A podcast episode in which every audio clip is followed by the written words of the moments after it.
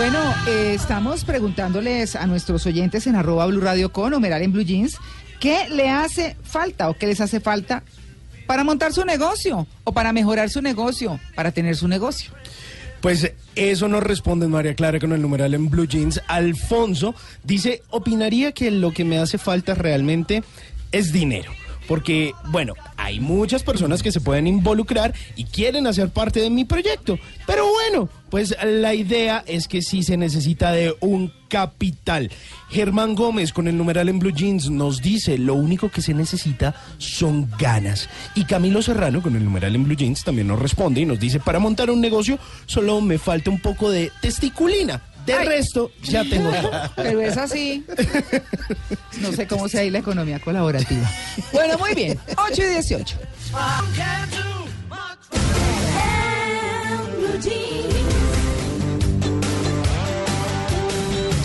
Bueno, eh, vamos a arrancar nuestro tema entonces, algo que está súper, súper, eh, eh, no en boga, pero digamos que la gente lo está tomando mucho porque realmente pareciera ser la solución en este mundo tan dinámico y tan cambiante, donde las prioridades individuales van enfocando mucho más los negocios que aunque algunos tienen que ser masivos, eh, de todas maneras empieza a ser mucho más importante ese ser humano en particular, sus gustos, sus cosas, y que se parezcan a otros, pues bueno, eso está bien. Pero parte eh, del negocio es, eh, sin duda, que unos se ayuden con otros. Es como lo que está empezando a tomar mucha más fuerza porque nació hace un buen tiempo. Estamos entonces con Juan Carlos Contreras, que es el presidente de Glulatam, de la agencia BTL de J. Walter Thompson. Eh, Juan Carlos, buenos días. Un saludo para todos los oyentes de Blue Radio. Juan Carlos es el dueño de lo que nos llevamos puesto, les quiero recordar.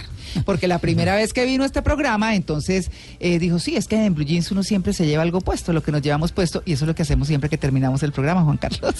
Qué felicidad estar Sí. con buenos amigos acá y, y mirar a ver qué nos vamos a llevar puesto después de hablar de la economía colaborativa. Sí, claro que sí. Bueno, y saludamos también eh, a Mauricio Hoyos, que es empresario, creador de Punto Red y Tobin Valley. Mauricio Hoyos Holguín es el es uno de los Shark Tanks, ¿no? De los tiburones del tanque con los que los colombianos estamos eh, negociando o están negociando, nosotros los miramos, en el canal de Sony, ¿no? Sí, es un nuevo programa. sí. El programa La Versión Colombia empezó anoche. Shark Tank es un, un programa donde van emprendedores y, ah, y se presentan frente a un grupo de expertos y les exponen sus ideas y les ponen sus eh, emprendimientos y ellos deciden qué hacer con eso. Si los compran, los, los apoyan o los critican. O Por estoy eso- fuera. O estoy fuera. Por eso son unos tiburones que muerden bien duro. Claro, lo chévere eh, del programa es que no solamente uno ve cómo piensa un inversionista, sino que a uno se da cuenta qué le hizo falta en el proyecto, qué Claro. tiene que considerar, ¿no? Y esas cosas que uno a veces no piense y solamente no piensa y solamente se va por la emoción de que es que puedo vender, vender un montón de empanadas, pues bueno, hay un montón de gente que vende empanadas, ¿cómo las hago yo distintas? O cuál es la diferencia pues como para tener realmente un éxito. Mauricio, buenos días. Hola María Clara, muy buenos días y buenos días a toda la audiencia. ¿Cómo sigue su hijita? Eh, mejor, mejor. Ah, bueno. Una noche pesada, pero, pero bueno, nada, nada grave, gracias a Dios. Bueno, muy bien. Pues eh, Juan Carlos, bueno, todos los eh, inversionistas del tanque de los tiburones son eh, eh, expertos en números, sin duda. Para ser exitosos en los negocios hay que tener experiencia en los números. Pero dicen que usted es como el más benévolo, que, eh, pero, pero también el gran dueño de los números ahí, ¿ah? Pues no, yo, yo creo que como dices, todos son expertos en números, que al final del día si uno no ve pues los números está viendo el panorama que no es, pero definitivamente el rol que va a tener dentro del programa sí está muy asociado a la parte financiera y a la parte de estrategia del negocio. Claro. Pues bueno, Juan Carlos, vamos a arrancar contextualizando este tema. ¿Cuándo nació la economía colaborativa? ¿De qué surge? ¿Cómo surge? ¿Cómo ha ido evolucionando? Bueno, yo creo que estamos en una etapa de transición como nunca en la humanidad. Y eso porque la tecnología se volvió más barata, se volvió accesible, se volvió disruptiva. La tecnología es una innovación disruptiva que lo que hizo fue cambiar los patrones de conducta. Al tener más información, tengo más información de los negocios, de cómo es la cadena de valor, de cuál es mi, mi gap para poder montar, estructurar, aliarme, ¿Qué es un gap para que nuestros como un oyentes- espacio, como los espacios que yo tengo que desarrollar. Es buscar alianzas, es ahorrar costos, es que tienes tú que no tengo yo, que juntos somos más competitivos y más efectivos, costamos menos que dos y somos más que dos. Pero eso está bajo esta transición de la tecnología. El 100% de la economía del mundo se va a reimaginar. El 100% de las cosas se están reimaginando. La banca, el retail, fiesta justo y bueno, de uno, tostado. eh, todas estas industrias se están reimaginando. Sí. La medicina. Dicen que por la inteligencia artificial en unos 10 años los abogados van a tener otro rol, porque usted mete la ju- jurisprudencia a una máquina Mm. y te salen las tres alternativas, seguramente va a haber un abogado que interprete todo esto, pero se está reimaginando todo. Entonces la reimaginación del mundo va a afectar todas las industrias, porque la tecnología es más barata, el mundo se re- eh, reimaginó. Fíjense que el iPhone ya tiene una aplicación donde sale un animoji, anim- ¿cómo es que se llama? El animoji Ajá. que hace un reconocimiento facial que Ah, parametriza tu cara y el emoticón sale con tu cara. Mm. Y al salir con tu cara en dos o tres años los centros comerciales van a detectar eso, ya sabes qué compraste la vez pasada, en, en tu visita pasada, y te van a hacer ofertas. Mm. O sea, toda la arquitectura de la forma de relacionarnos cambió. Sí. Eso hace que la gente se repiense cómo le llegó a los estados de necesidad de la gente para crear nuevos modelos de negocio.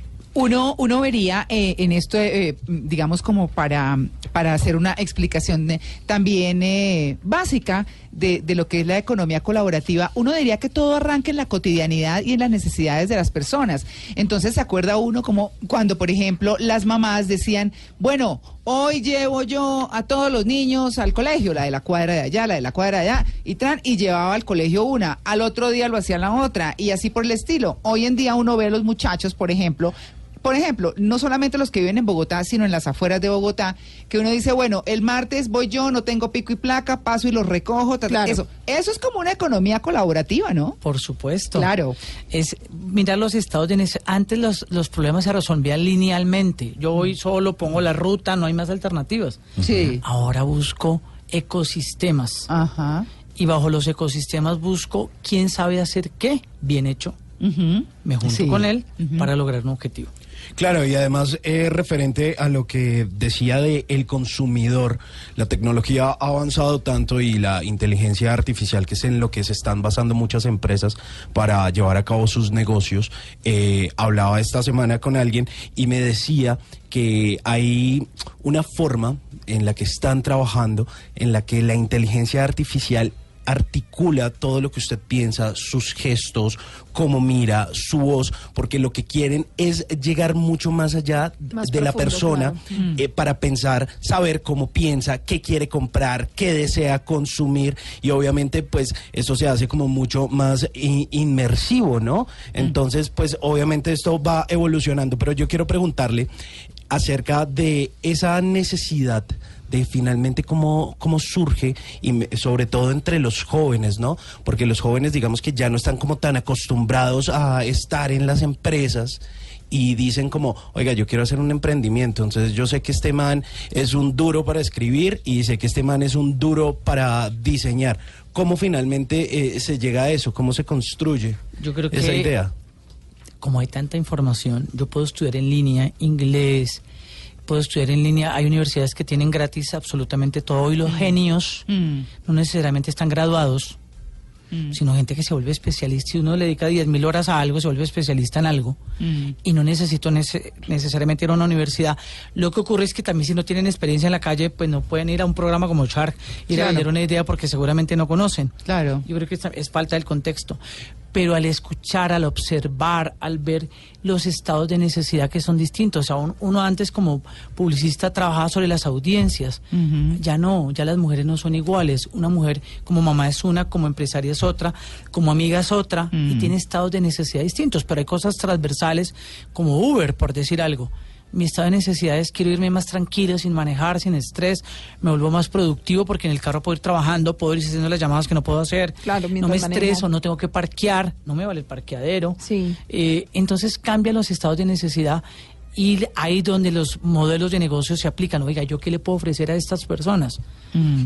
y por supuesto orientado a bajar los costos o a bajar eh, esos costos tan grandes. Antes yo tenía oficinas gigantes con tres recepcionistas. Sí. Ahora pues, todo está muy simplificado. No, ahora le rentan las oficinas. Es el Claro, networking, o sea, ese formato Sí, funciona perfectamente. buenísimo, sí. Eh, Cablear una oficina vale 40, 50, 100 millones de pesos. ¿Para Mm. qué lo tengo yo? ¿Para qué hago ese gasto yo? Sí. Claro, cuando se puede pagar una mensualidad para ir a asistir a un lugar donde Sí. se tiene absolutamente o ni siquiera todo. mensualidad, el momento en que usa la oficina. Claro, claro. Y hay un detalle, Tengo por ejemplo, todo. tonto. Esta semana yo estaba en el médico y me están atendiendo y la señorita de la recepción de- y vi que decía computador alquilado, equipo alquilado. Y yo pensaba, pues claro, esta clínica, ¿para qué se pone a tener departamento de sistemas? Si puede alquilar, además, un computador que se va a depreciar. ¿Qué hacen con esa basura? Departamento de- No, no, no. Nosotros somos especialistas en medicina, en atender pacientes. Alquilen el computador, bajan los costos y la otra compañía también se beneficia Uno de los sustentos de la economía colaborativa es no tener activos improductivos. Claro, ¿Para computadora qué ahí. que- tengo yo carros si hay alguien de carros que tiene los carros? Claro, Sí, claro. ¿Para qué tengo Rappi? Rappi es una idea fantástica. Yo tengo mi carro, mi bicicleta, mi historia. Pues para que yo, yo- los modelos, los nuevos de modelos de negocio están sustentados en tener menos costos fijos. Exactamente. Rappi tiene, el que tenga su bicicleta la utiliza. Yo no Por tengo ejemplo, ese lo que, costo. lo, que, lo que pasa con los carros también, ¿no, María Clara? Es lo Sí. mismo. Bueno, con muchísimas cosas, pero vamos a seguir con el tema porque está interesantísimo y les estamos dando este contexto porque de lo que se trata es que ustedes piensen en sus negocios, que tienen que tener en cuenta sus negocios y después del break vamos a estar hablando justamente con Mauricio Hoyos, uno de los tiburones del tanque, para que nos diga qué hay que tener en cuenta para comenzar un negocio. Los numeritos, 8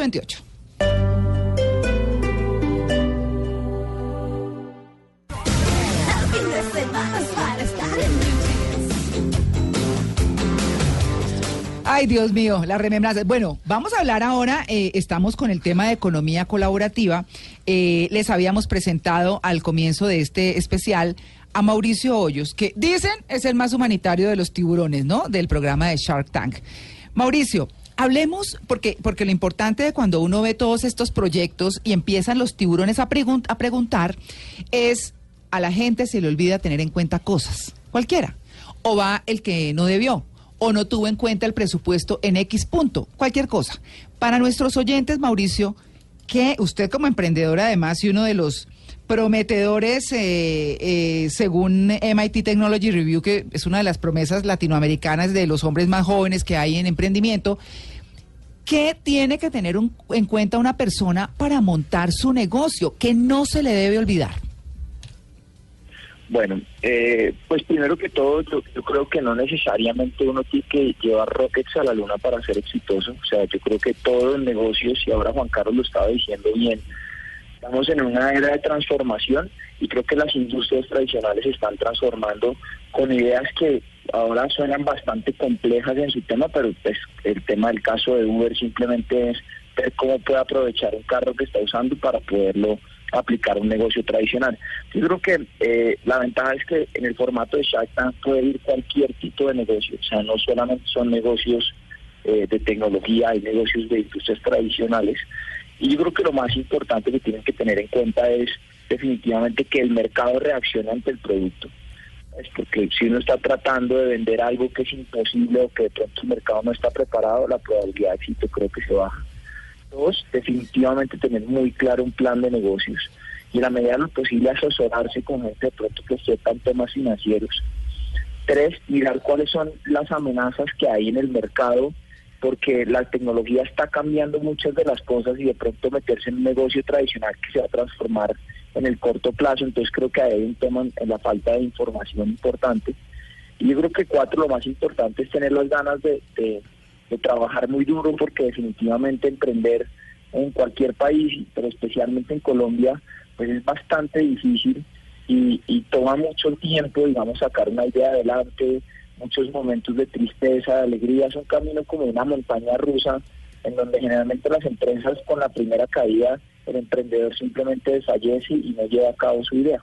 Claro, cuando uno mira el programa, eh, la versión norteamericana, que es la que más habíamos venido viendo hasta el momento, uno se da cuenta que hay gente que llega con una emoción, habla de su producto, pero mm, Con amor, dicho, de su sí. negocio, sí, con una pasión increíble, pero se le han olvidado otras cosas. Eh, usted habla de, de cuatro puntos específicos en el negocio. ¿Qué es lo que más frecuentemente se le olvida a la gente? Bueno, yo, yo, yo, lo- yo creo que lo más frecuente definitivamente es hacer una, un ejercicio juicioso del análisis de la competencia y mirar si uno tiene definitivamente un valor agregado para ofrecer. Tú bien decías, no importa si uno está montando un ejercicio de varios, siempre y cuando uno tenga un diferencial, algo que haga, digamos, sentido, bien sea la locación, el sabor, lo que sea, pues ahí tiene una oportunidad de éxito. Claro, ese diferencial, por ejemplo, pongamos, pongamos el ejemplo que usted eh, acaba de plantear, el de las arepas. o Que el fue de el caso que, sí, el que vimos anoche. El que vimos anoche, el del asador de arepas. Exactamente, Sí. era, era una persona, una pareja que llegaba con un asador, de are- un asador múltiple de arepas. Sí. O sea, una idea que uno dice, ¿por qué no se me ha Muy ocurrido. No, además uno- Es muy simple. Claro, y empieza uno a ver, por ejemplo, alguno de los tiburones dijo, bueno, pues, ah, creo que fue Ricardo Leiva, "Ten- tengo cuatro fogones, pues voy haciendo de a cuatro, y el señor tenía un dispositivo para seis, eh, pues el señor y la señora que fueron. Entonces, ¿cómo busca uno? ¿Cómo hace uno para buscar ese diferencial que hace que la gente no le siga comprando más empanadas o más arepas al de, Al de siempre, al de siempre. sino que me los venga a comprar a mí? ¿Cómo es esa búsqueda? Pues mira, yo, yo creo que hay, hoy en día con la información es que ya, mejor dicho, prácticamente Google y las herramientas de búsqueda resuelven gran parte de las inquietudes. Yo creo que es más un tema de, Juan Carlos bien lo decía, es un tema más de, de, de instruirse y, documentarse uno y definitivamente pues de ir al mercado donde va a estar ubicado y mirar cuáles son los temas y probar el producto con el cliente final.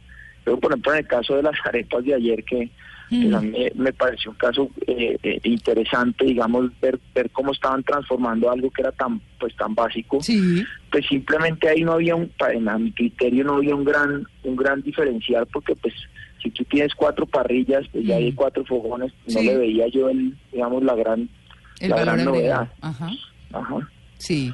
Bueno, eh, Mauricio, en este, en ese sentido, digamos que, que la gente muchas veces llega eh, a los proyectos entonces muy planeado y de pronto algo falla. Algo falla. ¿En qué es en lo que más falla la gente? ¿En la plata? Eh, sí, o sea, yo yo creo pues, genuinamente que, que el Excel lo aguanta todo. Es que uno, o sea, uno se puede sentar a hacer maravillas de números y temas. Creo Ujú. que fallan en la plata y definitivamente en haber testeado el producto con el mercado. O sea, porque la gente cree, ho- hoy en día estamos en, en la economía del, de la app millonaria y de, y, y de que uno saca una aplicación y se vuelve muy rico.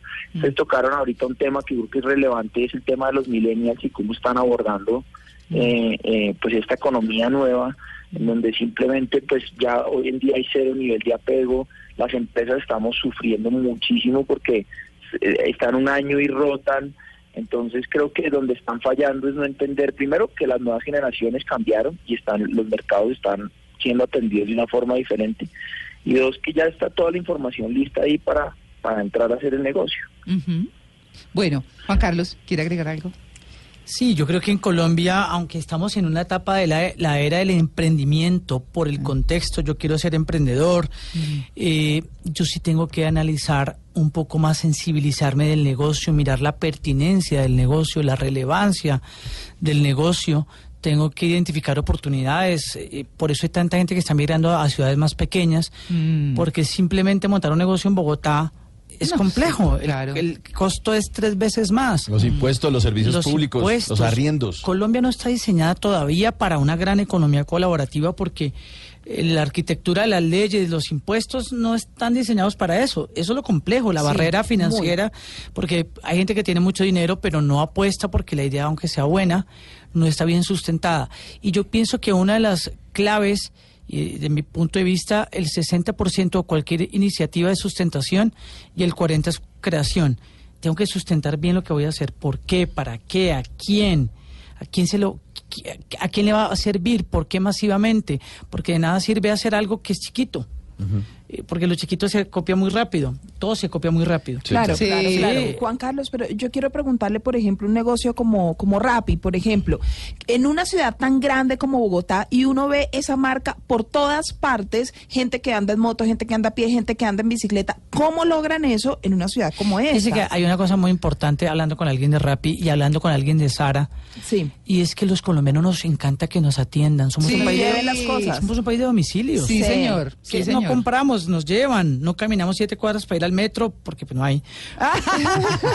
En Bogotá. Sí, sí, bueno. En Medellín no, están no oyendo. hay, y se no hay en Bogotá porque en 12 años no se hizo, comillas. Ah. Pero, pero, pero s- somos muy difíciles de complacer. El señor el dueño de Sara decía que es otro caso de economía colaborativa desde mi punto de vista, porque coge a un grupo de gente a coser, otro de- otros a crear, A diseñar, se juntan con sus talentos para sacar un producto más barato y lo que hicieron fue masificar la moda. Eh, me estaba conectando con Rappi. Con Rappi, sí. Con Rappi. La gente le gusta que la atienda. El señor de Sara decía que en el punto de venta que más vendía hace cuatro años era el César Unicentro. Ah. Somos el país que llegó más tarde a la, a la apertura económica. Nos llegó Sara Unicentro, casi nos morimos. Sí. No era tan barato como en Europa, pero empezamos a, ir a Sara, por supuesto. Mm. Pero ¿qué pasaba? La teoría de Sara es que los muchachos de negro no te atienden. ¿Cómo? En teoría. Tienen que ir a doblar ropa y chao. Sí. Ah. Y acá la orden era esa. Y acá la gente empezó a preguntarle a los muchachos A los de, de negro, negro, y los sí. muchachos de negro inconscientemente fueron atendiendo a la gente. Esa mezcla hizo que vendieran más. Y el dueño de Sara se dio cuenta y dijo, oiga, atendamos un poquito más a la gente a ver cómo nos va. Y vendieron más. Hay que mirar el contexto, hay que, hay que preguntar, hay que observar, hay que conversar. ¿Por qué sí, por qué no? Adaptarla Porque es que una cosa es lo que yo crea Mm. y una cosa es lo que mucha gente crea. Eso que está diciendo Juan Carlos me parece importante porque cuando uno va, eso de la atención en el sitio, cuando uno va a un supermercado y dice, eh, hágame un favor, ¿dónde están las arepas? Y entonces, ah, sí, en la línea 35, no sé qué, y tan desatento. En cambio, el muchacho dice, claro, camino lo acompaña y lo llevan a uno hasta el sitio. Perdón, somos el segundo país del mundo que más tiene promotores en los supermercados. ¿Ah, sí? Primero está la India, estamos parity promedio con México, Ajá. porque nos gusta que nos atiendan. Sí, sí, sí. Y atender, ¿no? Y atender. Somos o sea, somos un país, sí. todo el mundo dice, oiga, son muy serviciales los Sí, colo-". Y eso claro, es es parte, parte de del cultura. contexto Mm. para montar un negocio. Claro, pero lo que pasa también, el colombiano también le gusta preguntar ahí. Uno está haciendo fila donde dice consignación y dice, perdón, la fila para consignar. Sí. Le preguntan a uno que está haciendo Sí, fila. Y el Pero- celador, pero si que es los así- celadores en nuestro país Dan atienden información. en los bancos. Yo estoy montando un negocio en Perú, Prestan particularmente, y está orientado al servicio y la gente está matada. Claro. Matada, o sea, dice, oiga, qué amabilidad. Claro, Sí. llevé dos paisas a montar el negocio, porque Ah, pues, ¿quién sí. más para servir que estas personas? Sí. Y la gente está matada. O sea, el contexto yo tengo que aprovecharlo en favor mío Sí. y para montar un negocio. Y en. Chile sería rico, porque Sí. no son muy dados para Pero atender. en Ecuador es igual. En Ecuador Ecuador, uno llega a. Ecuador y le dice uno, gracias, eh, ¿qué vale ese chorote? No sé, qué sé yo, ese sombrero, esa, no sé, lo que sea. Eh, tanto. Entonces, bueno, lo puedo ver, mírelo ahí nomás. Y uno, Claro. perdón, No, no, es pero lo quiero ver. tocarlo, Lo quiero Pero es cultural y para reacios. aprender tengo que desaprender. Entonces yo tengo Sí. que decir, bueno, ¿cómo lo vuelvo a favor mío? Si es una Sí. necesidad Claro. transversal, hay una oportunidad de negocio. Si no es una necesidad transversal, es una iniciativa normal y tengo que mirar cómo acomodo mi, con qué talento armo mi negocio a ver cómo Claro, lo claro. desarrollo. Y le quería preguntar precisamente eso, eh, Juan Carlos. ¿Las colisiones políticas son cola- eh, economía colaborativa? es que cuando yo hago una, una, una economía colaborativa, lo que hago es juntar, juntar talentos para agregar valor. Y Cuando yo agrego valor, genero lo que se llama capital social, que es lo que tú vales por lo que tú ofreces, ¿sí? Con honestidad, transparencia y congruencia. Sí. Tenemos un fin común. Juan Carlos, porque ahí no- existe. Entonces, tenemos un fin común, no hay un fin. de economía colaborativa. Aquí claro, es un fin acá es un fin indi- individual. por grupos, a ver qué logro, Ahí son esas alianzas, Claro, alianzas. es distinto. Claro, claro, es Sí. Una Pero alianza es muy distinto a juntarme, ju- juntémonos todos para agregar valor, para bajar costos, para ser mejores, como lo hizo la industria de los carros en Estados Unidos después de la quiebra con Detroit, en donde, si usted va al aeropuerto de Miami, todos los alquileres de carros se unieron en un solo edificio, ahorrar costos, unos buses que se contrata por uno solo lado, un back office igual, cada quien hace su marketing, pero ya no tienen tres edificios, tienen uno solo, bien hecho, con una sola administración, pagan una sola luz, una sola agua, eh, pagan, hacen alianzas, esas alianzas es economía colaborativa. Claro, pero ahí está, lo- quien gana es, digamos, la especialidad del servicio, es quién es mejor dentro de ese edificio y quién presta un mejor servicio. ya es otra cosa. Claro, la competencia Claro. es fabulosa. Claro. Porque me hace mejor. pero, perfecto. pero tengo que tener en cuenta absolutamente todo. Cuando uno está en una junta directiva o cuando quiere armar una innovación, tiene que armar. Eh, co- se tiene que complementar de talentos distintos. Mm, ¿sí? eso de los Porque si todos es- somos creativos o todos somos financieros, pues Sí. hacemos Exceles súper buenos o, o soñamos. Los soñadores somos, yo soy soñador, pero tengo que tener un financiero. Y en el Bueno, si no, no me periodismo- da. En el periodismo también tenemos que hacer periodismo colaborativo. Sí. Claro, eh, yo quiero preguntarle a Mauricio, eh, aprovechando su presencia en la línea, eh, hablemos un poquito de su ejemplo de emprendimiento, porque es un emprendimiento importantísimo que comenzó con su familia hace como, como 10 años apenas, 8 años, se llama Punto Red. ¿Cómo fue ese emprendimiento, Mauricio? Eh, mira, Punto Red pues fue una, una compañía que fundó mi hermano eh, y, y, digamos pues yo la yo lo acompañé en el proceso y, y- y mi padre y mi madre. Básicamente nosotros vimos una oportunidad de transformar las, las tarjetas físicas en las que se vendían las recargas de celular. ¿Te acuerdas que antes eran en los semáforos? Sí. Era uno raspaba una tarjeta y Sí. bueno, eh, y, lo- y, lo- y, pues empezamos a digitalizar ese proceso llevándolo a las recargas de celular, que hoy en día pues están en todos lados. Sí. Y eso empezó a crear una red de puntos de venta digitales.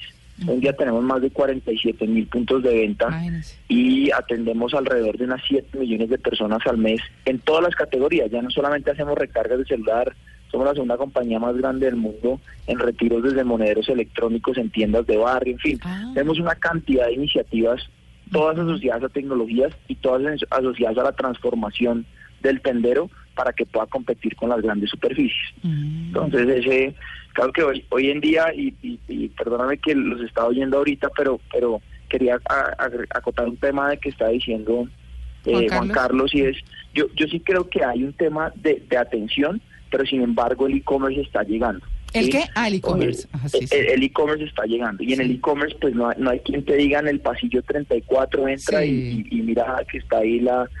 Y definitivamente el que no esté en internet en el poco tiempo no va a existir. Nosotros hoy en día, en la nueva iniciativa que se llama Toberin Valley, precisamente estamos haciendo eso. Nosotros estamos convirtiendo industrias hacia el tema digital o generando canales digitales que permitan ahorrar costos y obviamente pues la gente que estaba trabajando en sitios físicos tiene que empezar a pensar cómo, cómo entra en esta nueva economía donde hay una transformación digital eminente y donde el tema del servicio es importante y relevante en los puntos físicos, pero es que el Internet se está tragando el ejercicio. Ya la gente en Rappi cuando no va a pedir, pues no estás hablando, digamos, con el, con el motorizado diciéndole vaya a tal tienda, recójalo, no. Simplemente entras a tu aplicación, haces tu pedido y te llega el señor. Sí. Entonces, creo, creo que ahí definitivamente hay unos retos importantes. Sí. Bueno, pues ahí está el tema. Buenísimo. Vamos a regresar y seguimos hablando de, bueno, de todo este tema de la economía colaborativa, del emprendimiento, de cómo nos podemos ayudar, de qué debemos mirar, tal vez sería como un poco lo que quedaría pendiente, qué debemos mirar en los demás de acuerdo con el negocio que tenemos para poder salir adelante en equipo, como debe ser. 8 y 50. El fin de semana es para estar en Blue Jeans.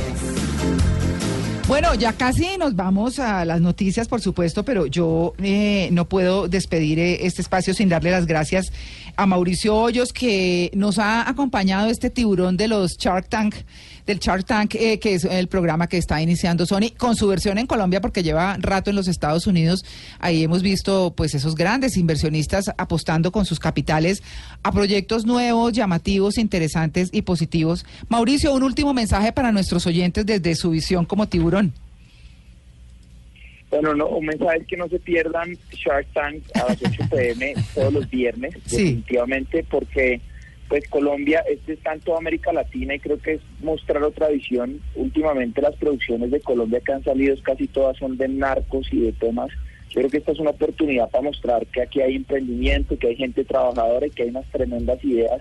Los colombianos somos supremamente emprendedores, entonces denle un chance al programa que es una gran oportunidad para todos los emprendedores salir adelante. Bueno, muchas gracias, Mauricio. Un feliz día.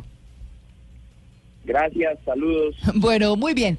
Y Juan Carlos, antes de irnos, muy rápidamente, tenemos un minutico para una historia fantástica de emprendimiento. Tuve la oportunidad de estar en la Universidad Agustiniana hace un año dictando ¿Esa es dónde? en, en la avenida Ciudad de Cali. Ajá. En Bogotá. Al lado del Tintal, donde aprovecho para decirle a la policía que por favor vaya mucho más para allá porque hay muchos parques fabulosos y, y hay mucha inseguridad. Y tuve la oportunidad de dar una clase el viernes por la tarde, nada más complejo que una clase el viernes por la tarde porque todo el mundo está en otro formato. Claro. Me llegaron cuatro muchachos muy prendidos y la fácil como, como director de la clase era sacarlos o devolverlos. Sí, o, claro. Y empezamos a sacar cálculos de cuánta plata invertían en trago. Así borrachitos y todo. Le dije, bueno, ¿cuánto se gastan ustedes un viernes?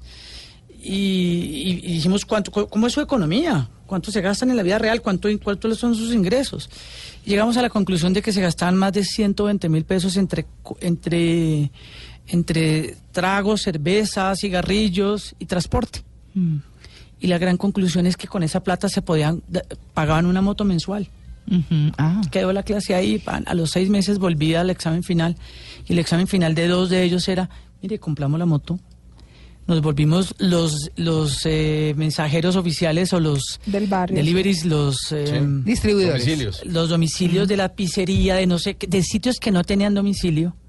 Ellos ya tienen cuatro motos, cuatro de los muchachos hoy, dos tienen, viven de eso Ajá. se juntaron bajo objetivos comunes, empezaron a mirar que hay tener que tener patrimonios, el patrimonio tiene que ser productivo, el activo tiene que ser productivo y, y si, si nadie me explica, pues yo sigo comportándome igual. Claro. Creo que hay una oportunidad de enseñar esta clase de emprendimiento, lo que pasa en Shark, esta clase de programas que son claves, ir a donde nace la iniciativa, porque si no se me enfoca, si no me orientan, eh, seguramente yo hago lo mismo y hoy los problemas no se resuelven de manera lineal, sino muy distinto. Claro, es no castigarlo, sino hacerle ver más bien. Sí. Oiga, usted puede invertir esa plata en esto Claro, ¿dónde y miren lo que se convirtió. Pero por eso es que hay que tener que un mentor. Un mento- uno Un siempre mentor. tiene que buscar un Sí. mentor. Pídasele a alguien, o sea, Mm. péguesele a alguien que te agregue valor, que sepa más. Mm. Eh, en, la- en otras en otras culturas los mentores son claves. Uno Ah. se le met- en Asia la- los sabios son gente clave. Uno hay que metérsele. Yo tuve un mentor y Mauricio Quintero lo conoció que tra- trabajó con nosotros. Ese señor me sentó en mesas donde yo no hubiera podido llegar. Alfredo Cote. Sí, Alfredo Cote. Claro, y eso es como en el programa de Undercover Boss, el, el- el jefe escondido. El Jefe encubierto. Y el jefe encubierto. Y entonces, entonces eh, eh, al final decide que alguno de esos con los que trabajó ahí disfrazado y toda la cosa va a ser mentor de esa persona porque le ve todo el potencial. Así que bueno, este tema está buenísimo. ¿Qué le hace falta a su negocio? Se lo estamos preguntando en arroba Blue Radio Co, numeral en Blue Jeans. Ya volvemos.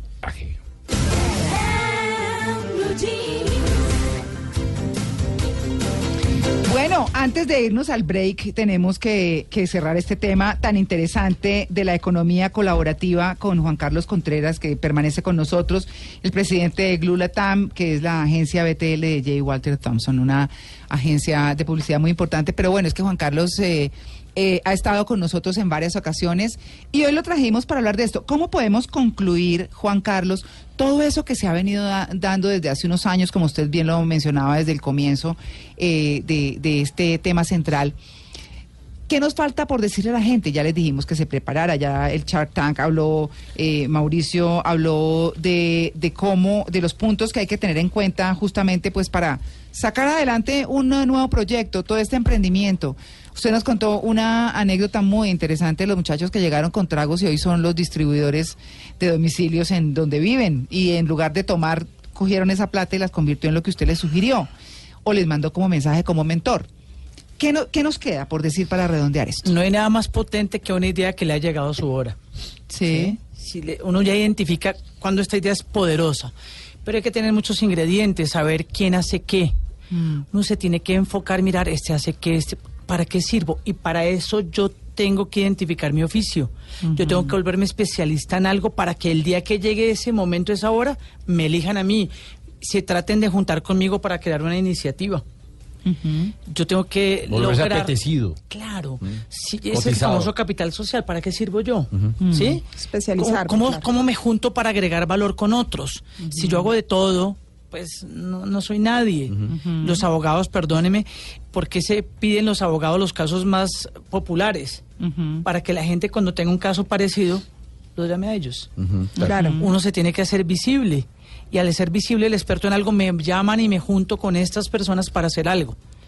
Ahorita estamos eh, desarrollando un proyecto increíble que co- como el formato de tostado, pero que va a ser innovador para Colombia. No lo puedo contar todavía. Sí. Pero es que nos juntamos tres o cuatro personas que sabíamos de algo. Por supuesto con un financiero, por supuesto con un abogado, Claro. por supuesto con alguien que sepa de eh, de, metros cuadrados Ajá. y cosas así, o sea, Sí, claro. de que diga, bueno, ¿cómo me salgo de acá? Y la conclusión es que no arrendemos nada. La Sí. conclusión es que busquemos un sitio que le sobran 60 metros y metémonos ahí, metámonos ahí. Sí. Mientras menos costos fijos tenga, Mejor. es eficiente. ¿Sabe que eso es lo que estamos viendo hoy en día? Mucho negocio por Internet, claro, pero además con la situación económica del país, los centros comerciales con locales cerrados cada vez más, Es que son muy caros. sitios y cosas. Y, y es que somos un país de centros comerciales. ¿Y ustedes saben por qué somos un país de centros comerciales, saben? ¿Por la inseguridad o qué? Claro, hace 20 años somos el país, creo que Latinoamérica, que más centros comerciales tiene promedio por persona. Sí. Me- no sé, per cápita. pues. Sí. Porque, ¿se acuerdan las pescas milagrosas? Sí. Sí, claro. La gente no salía de las ciudades y la, respo- la responsabilidad de la seguridad y el entretenimiento le tocó al retail. Mm. Claro. Por eso somos el país que más centros comerciales con supermercados tiene. Mm. La gente tiene un hábito de ir y de pasar su tiempo ahí. Vamos mucho a cine. Eh, Es una delicia. es un plan, no, no caminamos por las calles Sí, es cierto. porque no hay cómo caminar, o sea, no es seguro. Y, y fíjese, otra cosa, economía colaborativa, hablando de la seguridad, fíjese qué, qué está pasando en Bogotá. Salen personas de las cárceles, ¿se acuerda? Ajá, Hace sí. cuatro meses salen Sí. 1.500 personas, de la, la cual la mitad están en Bogotá. Las FARC lanzan su campaña en Ciudad Bolívar Ah, Sí. y adicionalmente eh, hay un éxodo de venezolanos, ajá. De personas venezolanas Sí. que trabajan por menos. Mm. Ahorita estamos buscando en la agencia unos, es- unos médicos para trabajar en supermercados. Médicos. Médicos y médicos, Les pagamos ¿por qué? 80 mil pesos para, para, para recomendar unos productos. Ah, ok. O sea, les faltan un semestre. Sí. Sí. Nos sobraron 50 hojas de vida, imagínense, médicos, ¿no? Ah, Y nos llegaron especialistas venezolanos, ortopedistas, a- y nos decían, les trabajo por la mitad. No. Entonces, ¿qué pasa? El contexto hace que la gente los contrate porque son mejores en algunas cosas. Ajá. Genera que no hay trabajo para la gente, entonces eso genera inseguridad. Pero sale una idea de economía colaborativa en el centro que me pareció fantástica, que unos hostales donde la gente se quedaba por 10 mil pesos Mm. ofrecen, dice, eh, se volvieron los hostales de los venezolanos que por 8 mil se queda toda la familia. Pero a Isamel por 15 mil les dan el desayuno porque la cafetería de al lado baja precios, pero vende volumen. Claro, claro, Claro. Entonces Mm. se volvió una oportunidad para unos. Mientras unos lloran, otros venden pañuelos. Claro, entonces Sí. hay que darle la vuelta a la historia bajo el contexto. Siempre hay que analizar las cosas en contexto. Claro. Entonces el contexto ah, ah, me- me, me favorece o me, o, me, o me daña, como les pasa, Sí.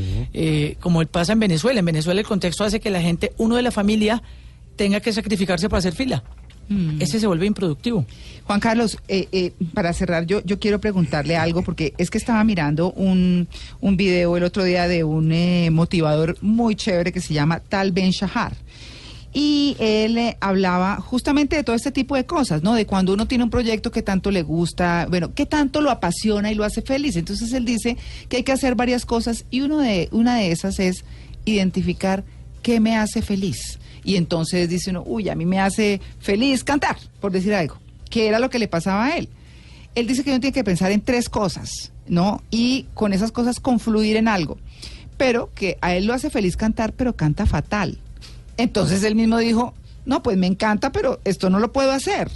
¿Cómo llegar a esa racionalidad de decir, este negocio me hace feliz, pero si no me da plata, pues mejor lo cierro?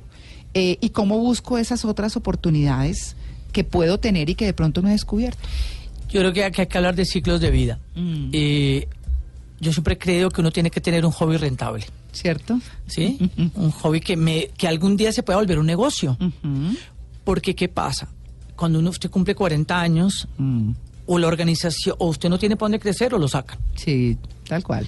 Y la gente en esa etapa buscando trabajo es muy complicado. Si usted en una etapa temprana de su vida no se orienta y busca su inteligencia en beneficio de lo que está buscando, seguramente es tarde y monta un restaurante que usted no tiene ni idea de restaurantes. Mm. Claro. Y se quiebra el restaurante. Claro. Ayer pasé por Usaquén, un restaurante precioso, pero mal iluminado, mal enfocado y la, y la comida mala. Ah. Entré porque yo entro a todos los sitios que están desocupados porque es que yo tuve un bar. Mm. Y el primer año fue un desastre, no entraba nadie. y, a- y siempre me conmuevo y cojo el taxi más feo. en- cuando hay un taxi bonito Sí. feo, cojo el feo. Sí. Porque es que entiendo que ese tiene menos trabajo. Ya. Y me puse a analizar por qué le iba mal al restaurante, porque es que el señor no tiene ni idea. Del Claro. negocio. Uno claro. no puede gastar un cartucho en algo que no tenga ni idea. Ajá. Total. ¿sí? A, menos de que tenga su- a menos de que tenga suficiente plata. Pero ahí Ok, está la ¿sí? economía colaborativa de Claro, buscar a los ¿cómo, me- expertos. cómo- cómo mi iniciativa no tiene tanto riesgo? Y al minimizar el riesgo yo puedo meter un pedacito acá, averiguo, averiguo y busco el- en el contexto que me favorece a mí, qué puedo aportar yo con mi tiempo, o qué puedo aportar con mi recurso, con mi dinero, o qué puedo aportar mi esposa. Eh, re- eh, la- la- mi cuñada, por ejemplo, hace ahora... eh, se apretaron económicamente y lo que hizo, viven en un condominio fuera de Cali y lleva a todos los muchachitos que puede para el colegio y les cobra nada. Claro. Pero ese nada es menos que la ruta, pero ese nada para ella es mucho. Claro. Claro, ¿Sí? Claro. Claro. ¿Sí? Y además, si es necesario, se los deja en la casa y los cuida dos horas más. Claro. Pero, y eso se los hace gratis como valor agregado, pero más que valor agregado es que esa confianza que ella genera hace que le lleguen más muchachos. Ya no tiene campo en la camioneta. Entonces ya solucionó un problema que con esa plata paga la matrícula de mi sobrino. Sí. Claro. Entonces uno tiene que saber que no me cuesta tanto, en donde yo puedo ser rentable y puedo ir poco a poco agregando valor y tener un negocio alterno.